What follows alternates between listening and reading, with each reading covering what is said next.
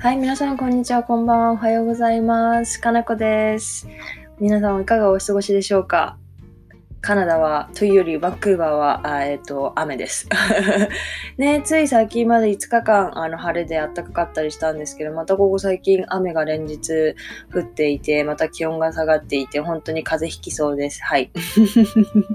ということでですね、ライフアップデートから入っていこうと思います。えっと、私が住んでいる市、あの、リッチモンド市なんですけれども、えっと、バンクーバーの空港、国際空港がある市ですね。あの、バンクーバー市の南側に、南隣に位置しています。はい。で、そこで、になんですけど、スティーブストンっていう、あの、なんて言うんでしょうね、ちっちゃな、あの、観光地、海辺の街みたいなところがありまして、えっと、昔の街並みをわざと残しているところでして、あの、よく映画撮影とかドラマ撮影、ドラマとかだと Once Upon a Time っていうドラマ、ネットフリックスのドラマ、ネットフリックスに載ってるかなっていうの、あの、アメリカのドラマがあるんですけど、そこの撮影地ですごく有名な場所です。はい、そこの観光地でですね、あの、季節限定で、あの、夏の間、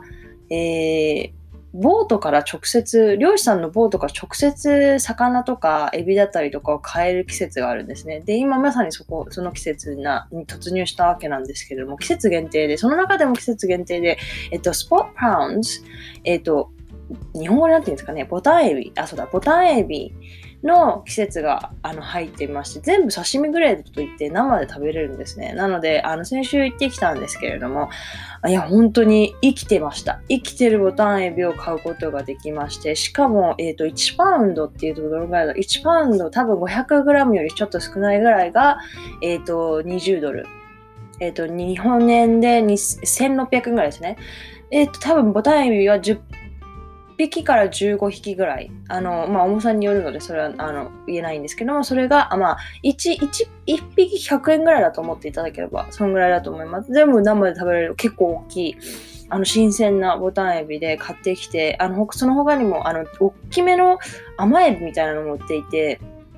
それも1パウンド買って、そちらはあの1パウンド、い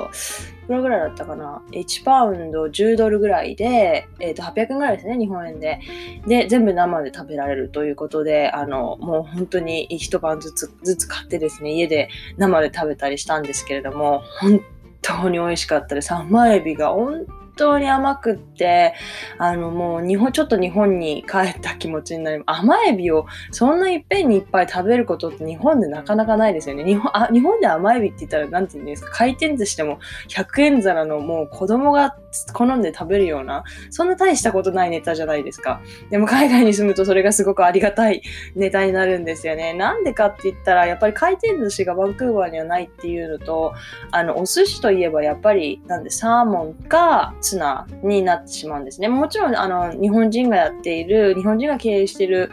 あの、日本料理屋さんに行けば、もちろん他の値段もいただけるんですけれども、ちょっと値段がしますので、あの、普段から、まあ、あの、日本のように頻繁にはいただけないということですですね。あの、そうですね、サーモンとツナ以外の刺身がいただけるっていうのは結構、在日の、あ、在日じゃない、在家の私としては、在家日本人の私としてはとってもすごく、あの、ありがたいイベントなんですよね。で、あの、まあ、ボタンエビを買ってきて、ボタンエビも数匹は生でいただいて、て、あの、甘エビも生で全部いただいたんですけども、頭の部分はあの全部生でいただかずに、あの、8割ぐらいは残して、あの、スープストックっていうんですか、あの、ビスクっていうスープがあるんですけど、だしの、あの、スープがあるんですけど、それを作ってですね、あの、シュリンプリゾットにしていただいたんですけど、これが本当に美味しかったですね。エビの頭ってなんであんなに美味しいんですかね？てか、海鮮ので出汁でで取る味噌汁っていうんですか？もう本当に美味しいですよね。この日本人の何もかも無駄にしないかな感じ私すっごい好きなんですよね。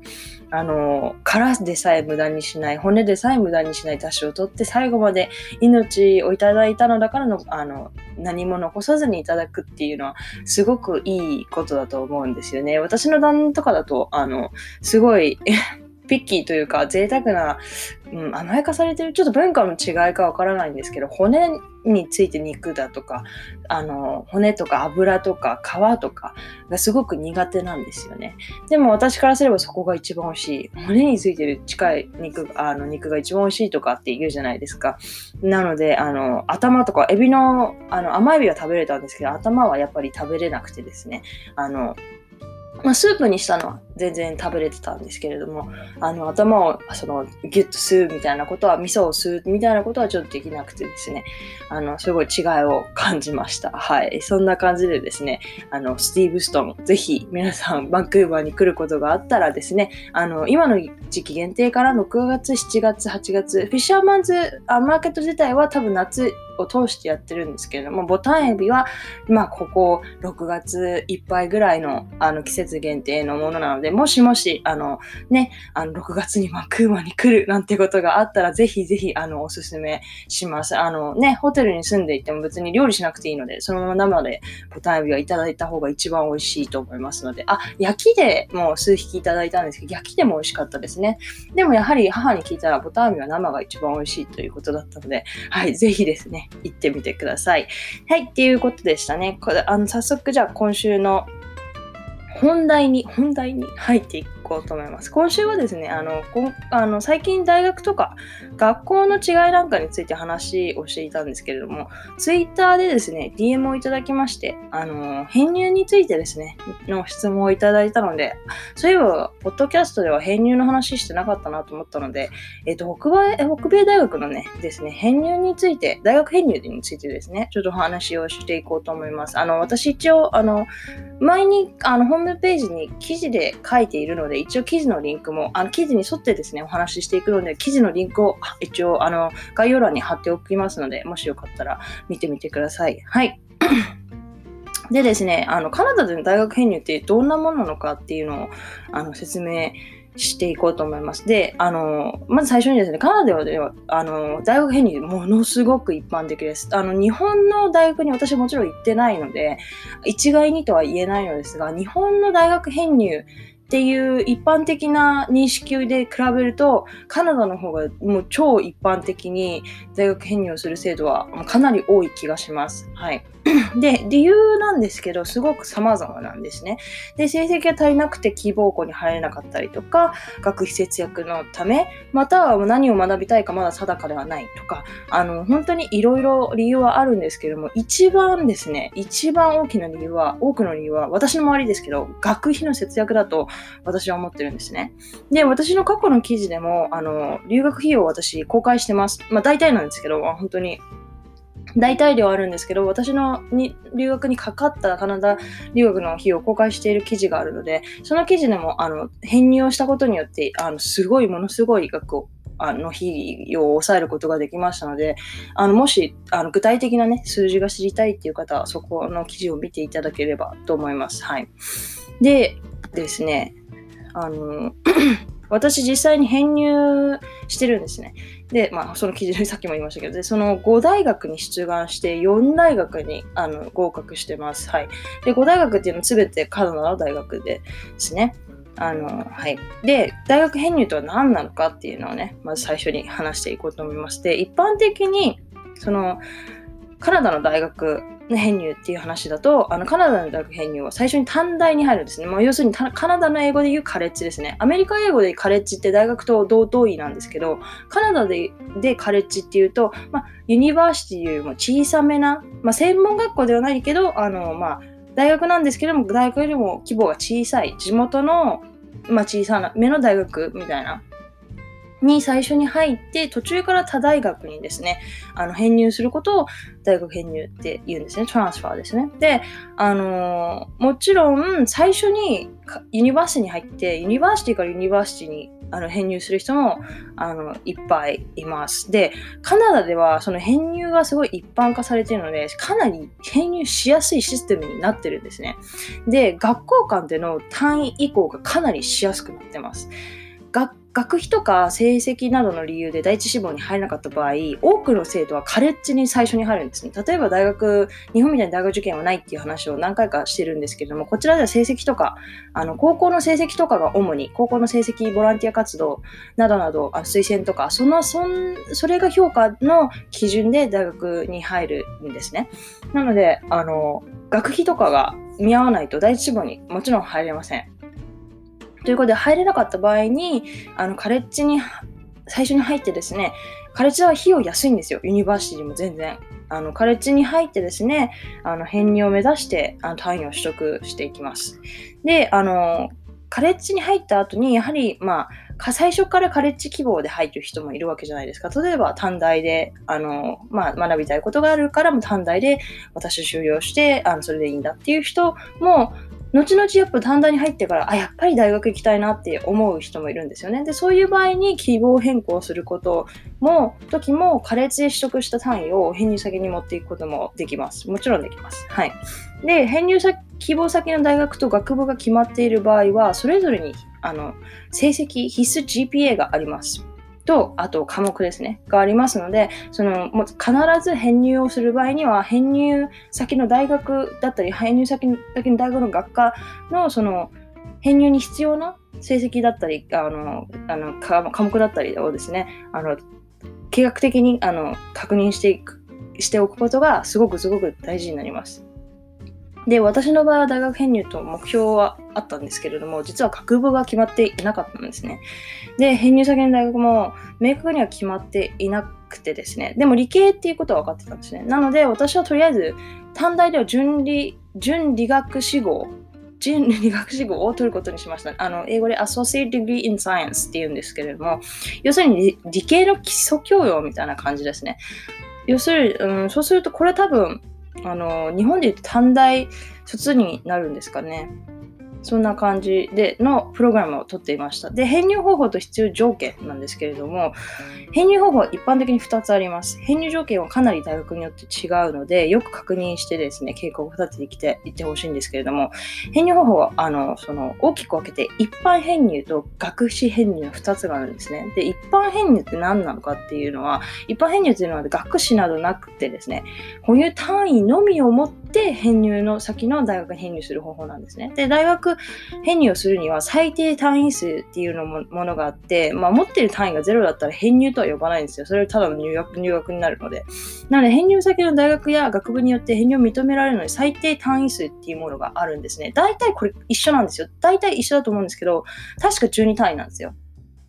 もしかしたら全大学で共通かもしれないんですけども、もしかしたら違うかもしれないので、そこはよく確認してください。で、その単位を超えてないと編入出願っていうのができないんですね。で、あの、まあ、もちろん、その12単位を持っていきたくないとか、いろいろな理由があって、その、まあ、持っていかないで入学したいっていう場合は、やっぱ一般入学っていう形になるので、高校の成績を見られます。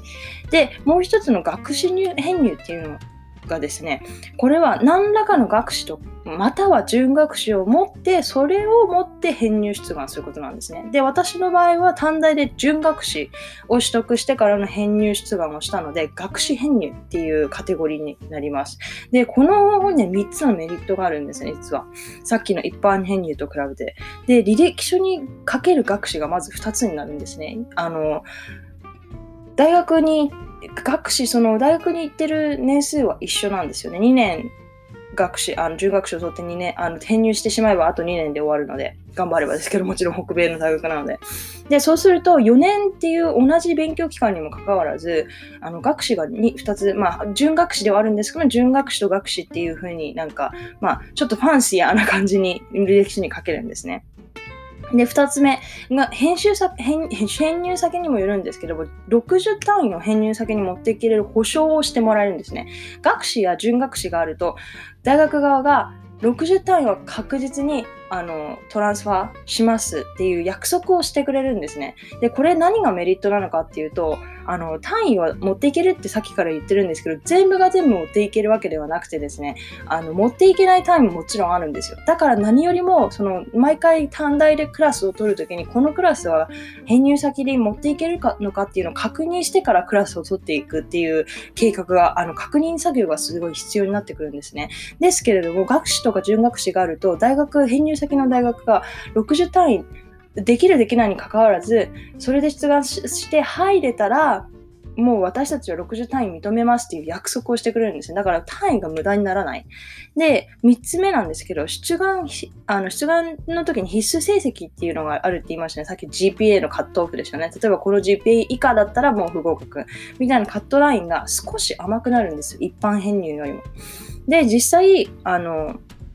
私の編入先であった SFU ですね、は、準学士保持者には卒業した学校学校に関係なくですね、編入最高単位、編入時に持っていける最高単位である60単位の持ち込みを保証してくれたんですね。で、私当時80単位ぐらい持ってたんですね、短大に行ってて。あの、やっぱり理系になると、一つのクラスの単位数がすごくあ高いので、どうしても少し多くなってしまうんですけども、あの、60単位あの、持ち込むことができました、編入先に。でですね、その、編入出願するときも、その成績は60単位の成績を見られます。で、単位数が多ければ多いほど、高成績を保つ難易度は上がるんですね、やっぱり。なので、これが理由かわからないんですけども、学士編入の成績はやはり一般編入編入のあの成績カットオフと比べて少し甘いかったです。はい。で、その編入必要条件なんですけれども、そのさっきから言ってるんですけど、大学や学部によってやっぱ違うんですね。で、一般的に必須科目と成績があって、成績は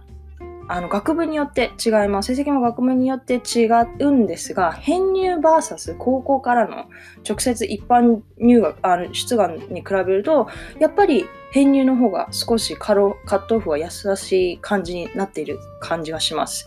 で、あの、まあ、まあ、高校まあ、高校から直接入る方法、編入、学士や準学士を持ってる入るっていうのがあったじゃないですか。に比べると高校が一番難しくて、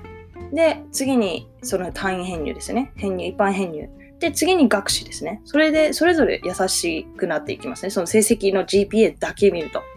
で、それが理由かはわからないんですけど、だから私も、まあさっきも言いましたけど、5大学に編入出願して4大学に卒業したっていうのは、やっぱ合格率はなかなか、あの、十分でいいのもあるんですけど、別に低くはないかなっていう感じがしますね。はい。で、まあ、志望学部によって違うんですけども、必須科目っていうものがあると。まあ、この必須科目を終えていないと、あの、成績が良かったとしても不合格ということになります。なので、必ず、あの、出願先のあの必須科目を自分が取れているかっていうこととっていうのをあの確認をすることっていうのがすごく大事ですね。例えば私の場合は理系の学部でしたので必須科目ってなると生物とか物理とかが必須科目でしたね。まあそれはあのそれぞれの大学の学部のホームページに載ってますのであのいちいちチェックしてほしいなと思います。で、編入が一般的になった理由ですね。なんですけれども、あの、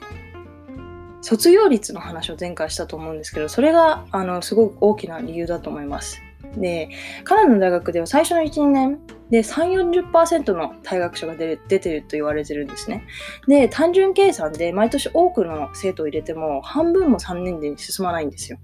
なので、編入制度で生徒を補充したいという大学側の思いもあると思うんですね。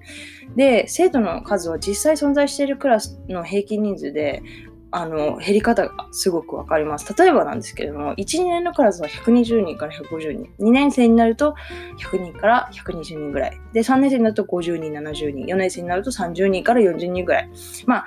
クラスがね、上がるために専門性は増すので、クラスの人数はある程度減る傾向にあるんですよ。でも、半分以下に減るのはやはり、やはりこれは中途退学者が多いからだと思うんですね。で、編入制度、編入制度ここまで整えていても、やはりここまで減るっていうことは、どれだけ卒業率が実際7割と平均言われてるんですけども、実際はどれだけ低いのかが、あの、伺えると思います。で、編入する上での注意点なんですけれども、まあ大体ちょっとさっきちらほらあの言ったんですけれども、最大編入可能単位数は60単位。はい。編入制度が整っているとはいえ、最大移行単位数があるんですね、やっぱり。で、これは、まあ、大体一般的に60単位と言われていて、大体卒業、学習を取得するのに、学習を取得するのに120単位ぐらいですよね。なので、その半分が最大って言われています。なので、一番多くても大学の3年時からの編入が許されているんですね。で、なので、卒業間近の最後の数クラスだけ編入先で取って、再卒業っていうことはできないんですね。例えば私80単位あったんですけども、やっぱ持っていけるのは60単位っていうことなので、あの最初から編入を考えている場合にはですね、あの計画的に単位を取得していくことが本当に大事になってきます。私みたいにやっぱり多く取ってしまっても持っていけないっていうのはとてもお金の無駄、まあ、学費を単位ごとに払うシステムになってますので、あの、とても無駄なことになってしまいますので、よくよく計算してですね、逆算して、あの、クラスを取っていくようにした方がいいと思います。で、BC トランスファーガイド。これはすごく大事です。あの、まあ、さっきも言ったんですけど、編入する上ですね、大事になってくるのが、編入先に単位を持っていけるかどうかっていうことですね。だってどんなに頑張っても、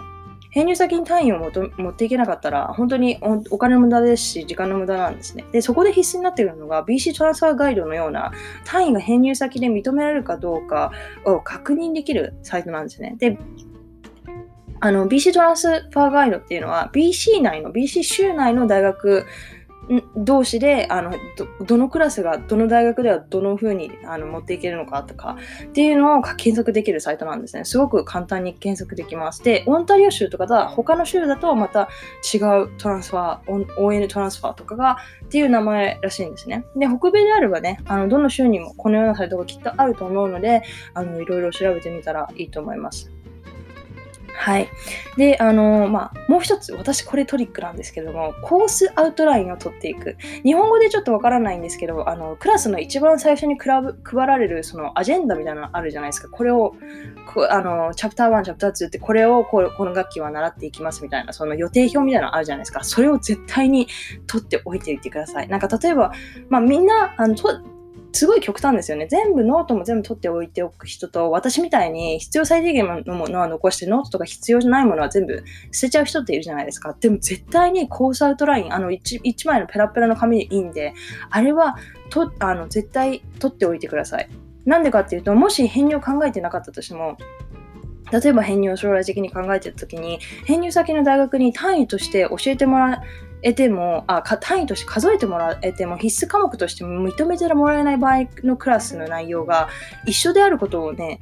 あ 一緒であることを証明すれば認めてもらえるケースがあるんですね。例えば単位は移行できたけどあのすごい似てるクラスってあるじゃないですか。私の場合だとその物理の12年生のクラスを取ったんですね。で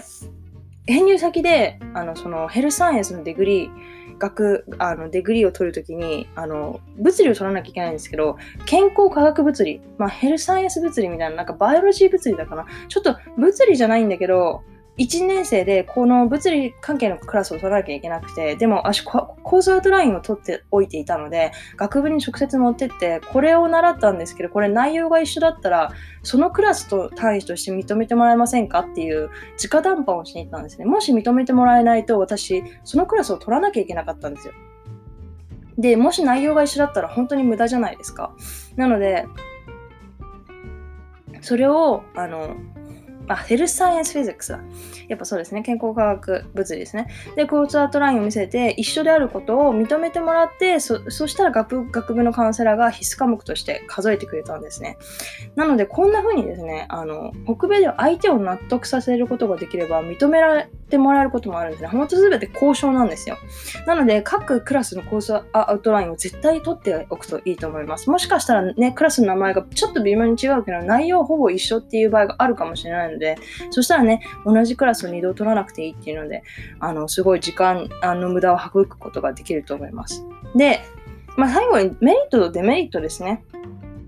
なんですけれども、メリットはやっぱり希望大学に入りやすいってことだと思います。やっぱチャンスがある。例えば高校の時の成績が悪くても、まあ短大に入ってやり、やり直せるっていうか、なんていうんですか、2度目のチャンスがもらえるっていうのですね。で、学費節約。学費めちゃくちゃ安いです。ユニバーシティとカレッジだったら、カレッジはま3分の2以下です、ユニバーシティの。で、それ、これすごく大事になってくるんですよ。あの、地元の生徒ですら、その学費の節約のためにそれをしてる生徒がいっぱいいるんですね。3分の2って言ったら、あの留学生にはめちゃくちゃでかいんですよ。やっぱりなんでかって言ったら、現地の生徒の3、4倍の学費を払ってるので、そのギャップも3、4倍になるんですね。なので本当にあの編入ができる場合はその方がいいと思います。で、何度もやり直せるっていうのは、そのそうですね、あの学学部をね、18歳、17歳そこらで何を専門的に学びたいかなんてわからないじゃないですか。わからない人の方が多いと思うんですよ。分かってたら、まあ、それはすごくいいんですけど、ね、分かってて、まあ、入って、あ、やっぱこれ違うってなっても、やり直しが効く。で、単位が無駄にならないっていうのがすごくいいデメリット、あ、デメリットじゃない、メリットだと思います。で、デメリットもあるんですよね、やっぱり。あのデメリットはやっぱり計画がすごくすごく必要になってきます。さっき言ったみたいにその単位が移行できるかっていうのは確認がすごく必要になってきますし、で3年次から入るっていうことでその友達の作り直しですねが必要になってくるので、そこが少しちょっと大変かなと思います。はい。で、これ、今話していたのは、大学から、北米内の、カナダの大学からカナダの大学、もちもしくは、まあ、カナダの大学からアメリカの大学、まあ、英語圏の大学ですね、の話なんですけれども、じゃあ、DM でこの前いただいたのが、カナ、アメリカの大学から日本の大学への編入はできるのかっていう質問をいただいたんですね。これすごいいい質問だなと思いまして、で、質問もちょっと調べてみたんですね。で、調べてみたら、あの、帰国生編入を受けてる、受け入れてる大学は日本に実はいっぱいあるんですね。で、なんか一概にそのどの名前を言ってたらそのキリがないんですけど、例えば有名なところだと青青学とかですね、すごく受け入れてるみたいです。で、その、まあ、帰国生編入大学リストみたいなのがあったので、そのリンクも一応あの概要欄に貼っておくので、もし興味がある方はね、見てみてください。で、あの、で、これ私なんで知らなかったんだろうと思ったんですけど、日本ではまず大学編入自体が多分ポピュラーではないので、大学も宣伝してないのが現状だと思うんですね。やっぱり宣伝にはお金がかかりますので。で、なので日本の大学で行ってみたい、また興味がある大学があるんだったら、そのリストを作ってですね、それぞれの大学が帰国生を編入で受け入れてるかどうかを確認するのが一番早いかなと思いますね。これは個人で調べてみた場合なんですけど、日本はでもすごくいいいいんですよ。なんでかっていうと、あの帰国生の編入をサポートしてるエージェントがすごいいっぱいあるみたいなんですよね。で、あの Google とかであの帰国生、本当大学編入とかって調べるとすごいいっぱい出てくるんですよ。だからもしね、今大学とかあのコロナですごく大変でやっぱ日本に戻ろうかなって考えてる人とかね、もしいたらあのエージェントとかと話してみるといいと思います。いっぱい大学、あの選択肢が意外とあるのでね、全然悪いチョイスではないと思いますね。例えば本当にカナダの大学で短大とかアメリカの大学で短大で準学しとっててから日本でね学士号を取ってもあのすごくいい経歴なんじゃないかなと思います。なんかどっちも経験できるのですごく私は結構目から鱗なあのチョイスでした。それは全然考えたことがなかったので。で、あの、そうですね。もし興味があれば、これはすごくいい選択肢だと思います。はい。ということでですね、すごいパーッと、あの、語ってしまいましたが、あの、今日はこんな感じで終わりを終わろうと思います。すいません。下が回ってませんね。いつものごとく。はい。ということでですね、いつも通り、あの、もし質問とかがあれば、Twitter の DM、あの、E メール、カナダ英語604 at gmail.com、それか、あの、オンラインお便りですね。あの、すべて概要欄に貼っておきますので、いつでも何でもどんなあの質問でもあのお待ちしております。はい。ではでは、Thank you all so much for listening. I hope you all have a wonderful week and I'll see you on my next podcast. Thank you.